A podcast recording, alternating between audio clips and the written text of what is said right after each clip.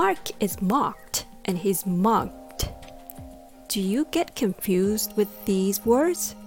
Can you hear the differences of those three very similar vowel sounds? Mark, mock, mug. Can you say them correctly?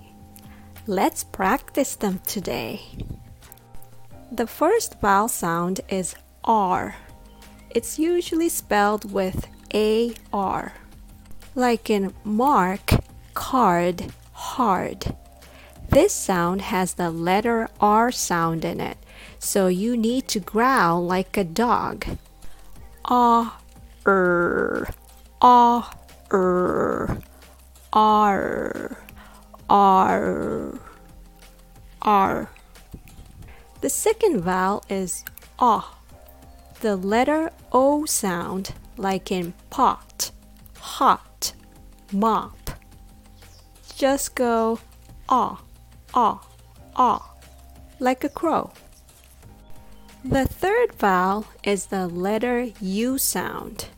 Uh, uh, uh, like in up, mug, cut. Just like when you're tired, say, ugh. Mark is mocked and he's mugged. Mark is mocked and he's mugged. I hope you practice it some more and you will sound awesome. Thanks for listening.